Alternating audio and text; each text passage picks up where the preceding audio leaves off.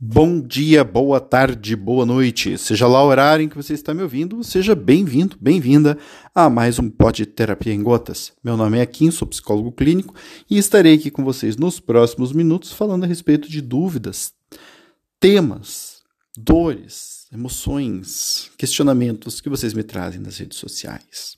Pergunta da noite. Aqui, afinal de contas, é importante a gente ter prioridades? Né? Eu achei essa pergunta bem interessante, bem interessante mesmo. Né? É, por quê? Porque estabelecer prioridades é, é, algo assim que a gente poderia entender como não é nenhuma questão de importância, mas é como algo meio que básico. Né?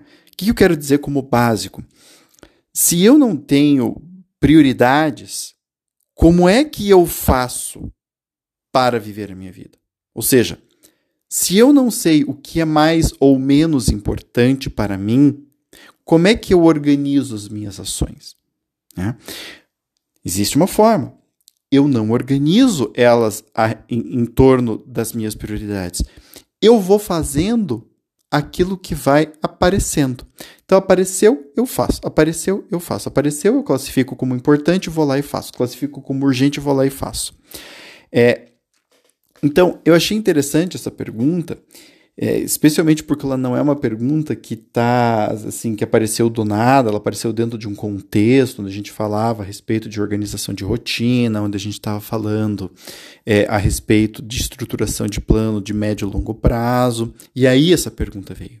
Então veja, se eu não tenho uma prioridade, ou se eu não tenho consciência de qual é a minha prioridade, é, é óbvio que vai ser extremamente difícil de eu conseguir me estruturar. Né? Por exemplo, assim, uma escolha. Eu vou pegar um exemplo bem bobo, tá? Mas, por exemplo, eu, na minha área, quando vou ler um livro, eu preciso escolher entre dezenas, centenas de livros de meu interesse. Eu tenho na minha prateleira livros sobre história, sobre filosofia, sobre sociologia. Dentro dessas áreas, tenho sobre os mais variados assuntos. Eu tenho livros de sociologia que falam, por exemplo, sobre a estruturação do Ocidente, tenho livros que falam a respeito né, do, dos eventos mais uh, uh, mais, dos últimos eventos, né? Então, por exemplo, assim, da escalada da, da, da violência. Eu tenho aqui dentro da filosofia, pô, tem um monte de autores. Dentro da psicologia, então, tem uma penca de coisas aqui. Eu vou ler sobre o quê? Eu vou ler sobre é, é, como trabalhar com traumas. Ou eu vou ler um livro sobre a neurociência do, do da, da, da adicção, né, do vício. Se eu não tenho uma prioridade, como é que é que diabos eu vou escolher? Eu vou olhar para esses livros e falar, ai, me deu vontade de ler esse, e vou ler aquele. Agora, qual é o problema? Né? Vejam, se eu tenho, se eu quero ter metas, se eu quero atingir determinados resultados, né, esses resultados eles precisam vir a partir do que? De alguns esforços específicos. Então, por exemplo, se eu quero ser um bom psicólogo clínico e eu quero atender todas as demandas, muito provavelmente eu não vou ser um bom psicólogo clínico, porque é muito difícil um psicólogo clínico que entenda muito bem de todos os tipos de transtorno mental que existem. É? Obviamente, a gente estuda, a gente sabe identificar, né? mas é, para cada transtorno mental você tem uma penca de coisas para estudar. Então, quando a gente começa a estabelecer prioridades, a gente começa a entender o que é mais importante. Então, que, quais são os transtornos que eu estou recebendo mais na minha clínica? Ou quais são os transtornos com os quais eu quero mais trabalhar? Né? Que tipo de ênfase eu quero dar sobre esse tratamento? Eu quero dar uma ênfase é, muito estrita, bem clássica. Eu quero colocar alguns elementos a mais. É, eu quero trabalhar com. Eu também quero ver quais são os tratamentos alternativos para verificar se alguns desses tratamentos podem fazer sentido para alguns pacientes. Eu sou um psicólogo que, que, também quer produzir conteúdo científico, ou eu sou um psicólogo que não quer produzir conteúdo científico. Isso faz, gente, muita diferença na, na escolha de um livro. Eu quero né, que é, essas escolhas de livros tenham a ver com um crescimento profissional e financeiro, ou eu não quero, eu estou lendo muito pelo status da arte. Tudo isso vai influenciar a maneira pela qual eu leio, o tipo de livro que eu leio, o processamento que eu vou fazer, ou seja, o tipo de aprendizado que eu vou ter com este livro. Né? Por exemplo, se eu sou um, um psicólogo que quer fazer postagem, quando eu estou lendo, esse tema aparece na minha leitura. Então eu começo a ver, pô, isso daqui é interessante de falar para as pessoas. Se eu não tenho a ideia de postar nada, talvez eu entenda aquilo como um tema importante, mas eu não pense num post sobre aquilo. Então, as prioridades, como vocês podem ver, elas vão organizando o quê?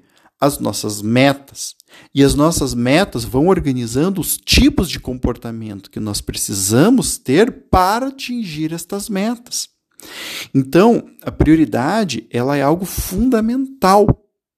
Ela é fundamental a partir do momento que eu quero ter uma intencionalidade com as minhas ações. E aqui, notem, se eu não tenho uma intencionalidade sim mais clara, mais específica, eu não estar com as minhas prioridades tão alinhadas, tão claras, não vai me fazer muita diferença. Né? Por exemplo, se eu quero ler um livro de romance, né, um livro de literatura, ah, que você tem. Cara, eu só quero ler um livro. Né? Aí eu gosto de coisas de história de guerra. Pronto. Eu posso pegar um livro lá qualquer e ver se eu gostei ou não gostei.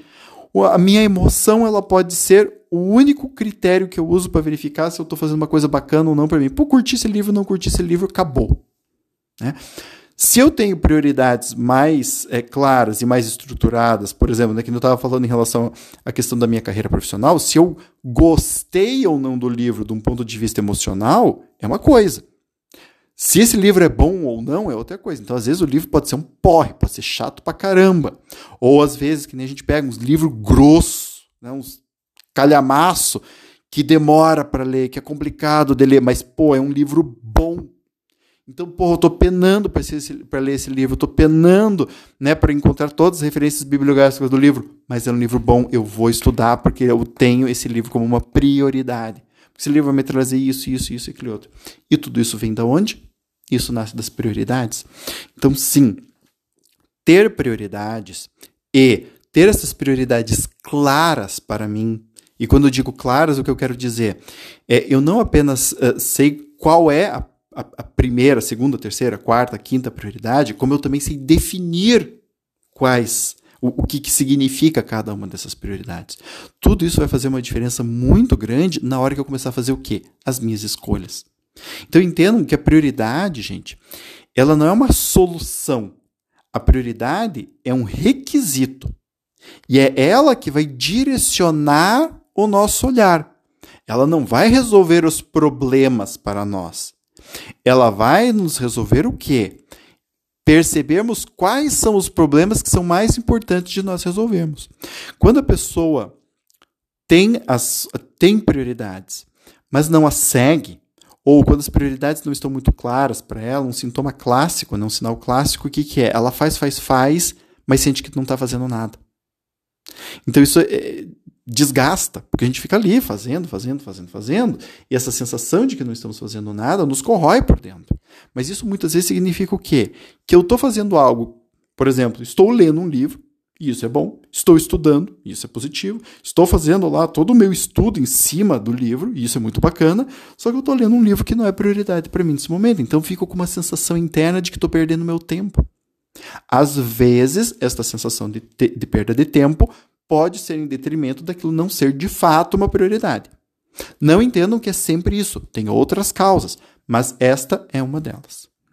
Gente, espero que esse podcast tenha sido útil para vocês. E se foi ou não, manda um recado para mim. Né? Você pode acessar o meu site, o www.aquinneto.com.br, e lá você terá acesso às minhas redes sociais. Facebook, Twitter, LinkedIn, Instagram. E lá você pode bater um papo comigo se gostou, se não gostou. Pode me fazer solicitações de novos temas para os podcasts. E lá no site você também pode encontrar meu canal do YouTube, onde eu faço a leitura de livros de psicologia, sociologia, filosofia e afins. Você também vai poder encontrar meu blog com bastante material bacana para você. E de quebra, ainda conhecer os meus livros. Psicoterapia em Gotas e o Psicoterapia em Gotas 2, Emoções à Flor da Pele. Se interessar, pode comprar comigo. Gente, beijo grande no coração e até o próximo. Tchau, tchau.